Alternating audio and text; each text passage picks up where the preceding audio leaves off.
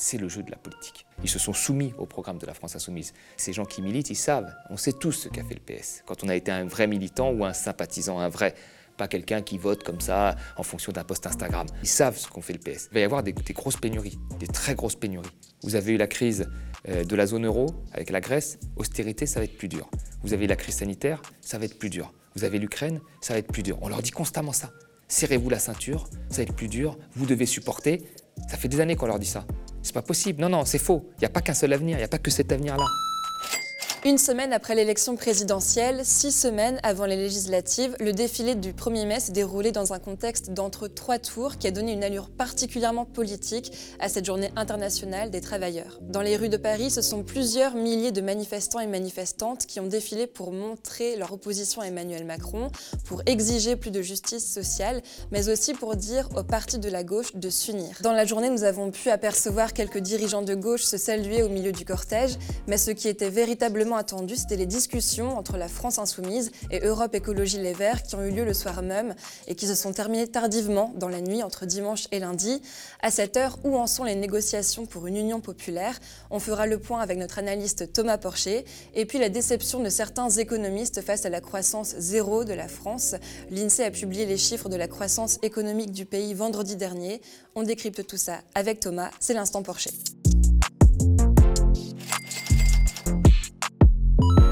Nous sommes à quelques millimètres de nous entendre tous. Ce sont les mots prononcés par Jean-Luc Mélenchon ce dimanche au départ du défilé du 1er mai à Paris. À cinq semaines des législatives, le leader des Insoumis s'est voulu optimiste. Il faut dire que le soir même, des discussions avaient encore lieu entre les différents partis de gauche. Elles ont terminé tard, dans la nuit du 1er au 2 mai. Et on a appris ce matin qu'un accord historique a été conclu entre la France Insoumise et Europe Écologie Les Verts sous le label commun de Nouvelle Union Populaire Écologique et Sociale. Une rencontre doit avoir lieu aujourd'hui entre LFI et le Parti communiste français. Fabien Roussel s'est exprimé ce matin sur France Info. On l'écoute. L'accord est donc tombé au milieu de la nuit, euh, un premier accord entre Europe Écologie Les Verts et la France Insoumise pour les législatives. Est-ce que c'est une, bonne nouvelle? Est-ce que vous vous en félicitez? Mais bien sûr que c'est une bonne nouvelle. J'espère qu'aujourd'hui, nous arriverons, nous aussi, à parvenir à, conclure cet accord euh, dans la journée, dans la soirée, euh, dans la nuit s'il le faut, jusqu'au bout. Il n'y a pas de plan B, il n'y a qu'un plan A, c'est celle de nous rassembler et de parvenir à construire cette grande coalition de la gauche pour enfin prendre notre revanche sur cette élection présidentielle. Bonjour Thomas. Bonjour. Alors, à cette heure, où en sont les négociations euh, entre les partis de gauche? Comme tu l'as très bien dit, hein, Europe Écologie Les Verts et la France Insoumise ont réussi à s'entendre. Le PS, on a vu hier les poignées de main entre Olivier Faure et Jean-Luc Mélenchon, a priori ça devrait se faire aussi. Et euh, Fabien Roussel l'a dit ce matin, hein, qu'il était pour l'alliance, et puis la greffe entre le PC et la, France insoumise, qui sont des partis quand même frères, qui ont fait campagne ensemble depuis, depuis la création du Front de gauche jusqu'à cette élection, ils ont décidé de se, séparer, mais qui se connaissent très bien, devraient se faire aussi euh, assez facilement. Donc là, Mélenchon, finalement, a, Mélenchon et la France insoumise ont réussi leur pari euh, d'allier tous les partis derrière des éléments programmatiques. Enfin, la France insoumise a réussi son pari, il faut le dire. Est-ce qu'il y a une véritable chance que la gauche soit majoritaire à l'Assemblée? Alors là, se pose quand même la question de la campagne qui va être menée après. Une élection législative, c'est quoi? C'est 50% du national. Quand on dit du national, c'est-à-dire des accords de parti, euh, c'est ce qu'ils sont en train de faire. Et 50%, c'est du local. Le local, c'est faire campagne. Le pari qu'a fait Jean-Luc Mélenchon à la présidentielle, c'était de, faire voter des gens, de ramener aux urnes des gens qui ne votaient plus, notamment dans les banlieues il a réussi son coup. Là, pour qu'il puisse avoir la majorité à l'Assemblée nationale, il faut qu'il fasse la même chose. Donc il va falloir faire campagne, il va falloir que les gens considèrent cette élection comme une élection importante. Et il a bien commencé, puisqu'il a, tourné cette élection qui est normalement une élection, je veux dire, qui est un passage de douane après une présidentielle. Hein. On l'a vu la dernière fois. Moi, je me souviens en 2017, la, victoire d'En Marche, moi, dans, là où j'habite, il n'y a eu aucune campagne. Le député En Marche, euh, le candidat député a juste mis une affiche, je vous l'ai dit, le seul candidat En Marche, ça suffit pour qu'il gagne. Donc il n'y avait vraiment pas d'enthousiasme autour de cette présidentielle. Là, le fait de redéfinir ça comme un troisième tour, comme une cohabitation, comme Mélenchon Premier ministre, c'est extrêmement astucieux parce que finalement la campagne présidentielle n'a pas été très excitante. Macron n'a pas vraiment fait campagne, il a fait campagne après le, premier tour, euh, il a utilisé la, guerre en Ukraine et la crise sanitaire pour justement ne pas faire campagne et montrer en fait que voilà, lui c'était le garant d'une stabilité et que sans lui c'était ça allait être le déluge et, la crise. Il y avait un, tête-à-tête euh, euh, du, Rassemblement national et de En Marche qui était prévu. On nous parle tout le temps de ça depuis le début du quinquennat. Et là, c'est ce qui a eu lieu. Donc là, vraiment, euh, cette, élection présidentielle n'a pas été une vraie élection comme les autres années où les campagnes duraient six mois, etc. Ça a été très rapide, ça a été une campagne éclair. Donc reprendre les législatives pour dire, voilà, là c'est aussi, ça fait partie de la campagne présidentielle qu'on vous a plus ou moins volé ou qui a été fait rapidement comme ça en catimini, et on va continuer euh, sur les législatives, c'est astucieux. Mais il ne faut pas négliger la part en fait du local. Là, il y a les accords de partis, il y a les circonscriptions qu'on offre à certains partis, les postes qu'on garantit à certains partis. Et puis après, il y a la campagne locale. Et là, la campagne locale, il va falloir la mener. Parce que ce n'est pas parce que vous êtes juste une tête de liste que vous allez faire voter des gens qui n'ont pas l'habitude de voter. Et c'est là que ça va être, à mon avis, euh, il faut que ça parte rapidement déjà, parce que la, la campagne, les élections, c'est bientôt. Et puis il faut que ce soit mené très sérieusement. Parce que là, vous devez aller convaincre les populations locales. Les tensions qu'il peut y avoir entre militants, parfois, des militants qui sont opposés, peuvent être compliquées à ce moment-là. Voilà. Parce qu'il y a des, des militants, des sympathisants qui ont une certaine idée et qui vont devoir faire campagne pour des gens du PS. Voilà. Et donc là, il va falloir que chacun trouve sa place et que ça se passe bien, parce que si c'est une campagne qui est minée par des boules puantes, ça se passera mal. Alors ce dimanche, euh, Olivier Faure, le premier euh, secrétaire du PS, était l'invité euh, de l'émission Questions politiques sur France Inter. Durant l'émission, les journalistes ont plusieurs fois souligné ces changements de position sur diverses idées, comme par exemple celui du recul de l'âge légal du départ à la retraite. Et au cours de l'interview, on lui a même demandé où est-ce qu'il se situait politiquement. Alors Thomas, peux-tu comprendre toi les critiques que l'on fait quand on constate le changement de position de certains partis en moins d'une semaine, par exemple? Oui, oui, c'est bien sûr pour, toute personne qui n'a pas la question du poste. Parce que là, en fait, ce qui se passe dans les négociations de parti, c'est la distribution des postes. Mais, ça fait partie du jeu politique. Encore une fois, c'est pour ça qu'il faut euh, vraiment que, les gens aient ça en tête, même s'ils ne sont pas d'accord. Moi, je trouve ça assez horrible, parce que là, on est chez, un DRH. Un DRH qui distribue des postes en fonction des accords. Enfin, les 100 circonscriptions qui ont été données à Europe Écologie Les Verts, euh, elles ont été données parce qu'il y avait une chance qu'ils gagnent aussi. Hein.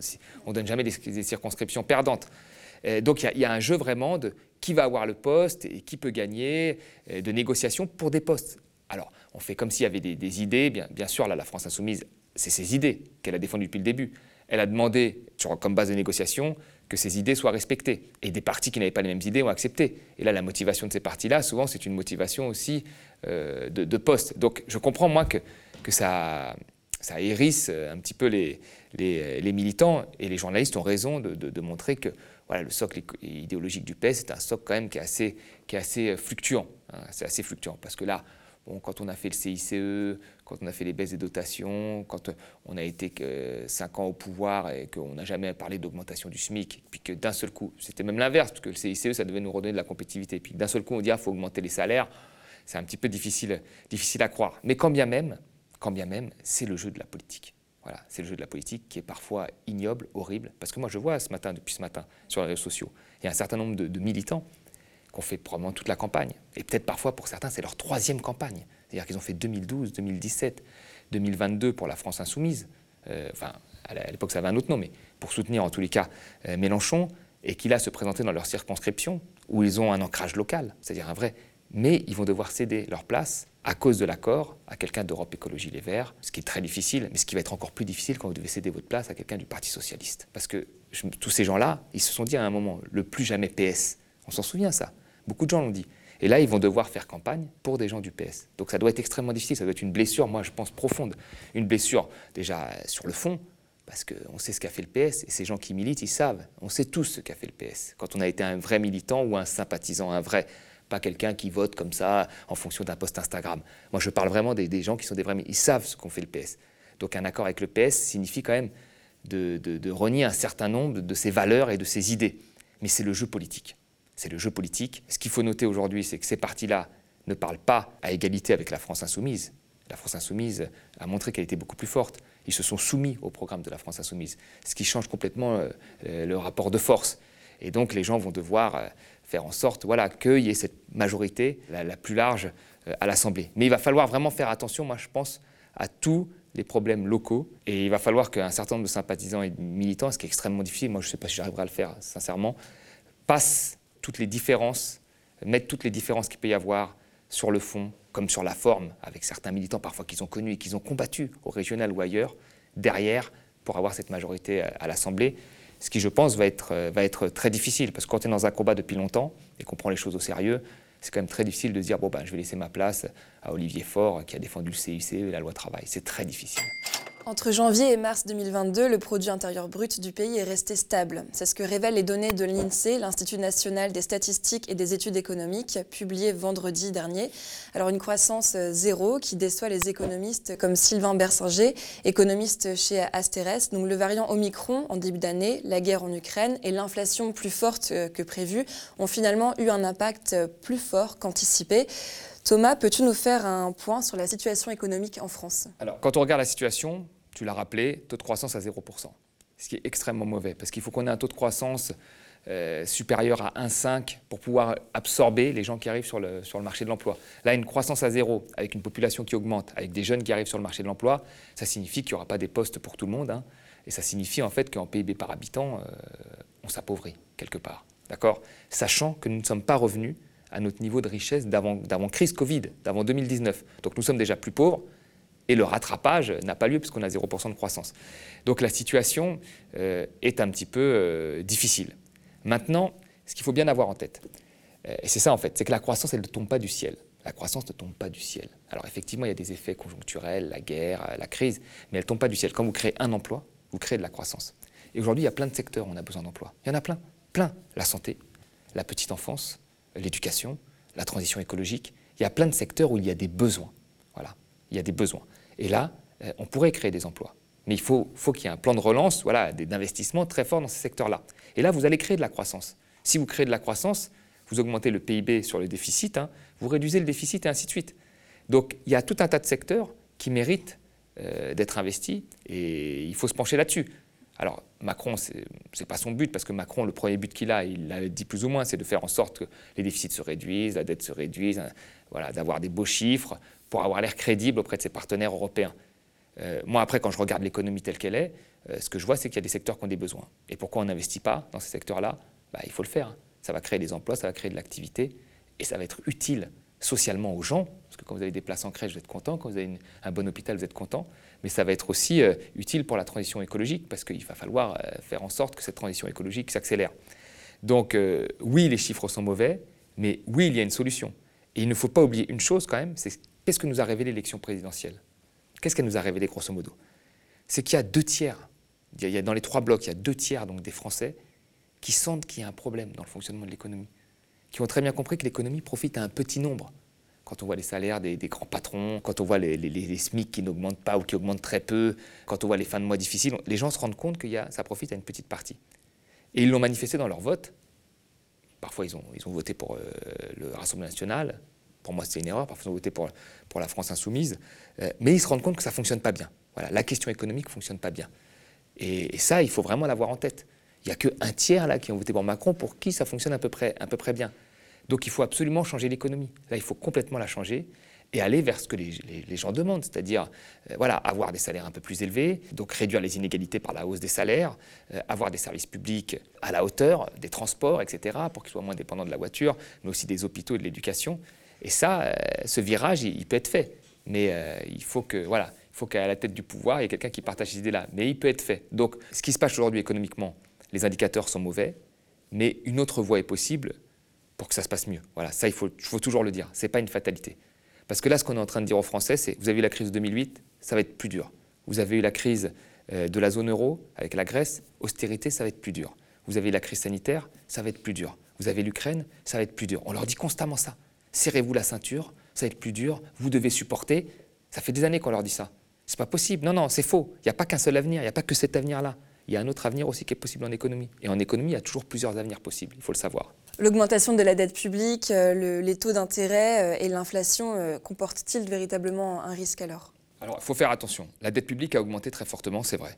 Mais elle a augmenté dans tous les autres pays. Donc si on était les seuls à, avoir une dette publique qui augmente de cette façon-là et que ça n'augmentait pas dans les autres pays, ça pourrait être un problème. Mais là, ça a augmenté dans tous les autres pays. Pourquoi? Parce que tout le monde a fait, grosso modo, le quoi qu'il en coûte pour soutenir l'activité pendant la crise du Covid.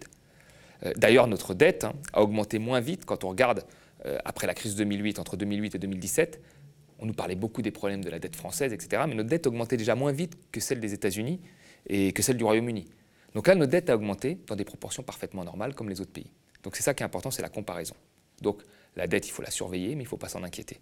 D'accord? Parce que les gens s'en inquiètent beaucoup quand il faut faire des économies à l'hôpital, euh, quand il faut faire des économies sur l'éducation.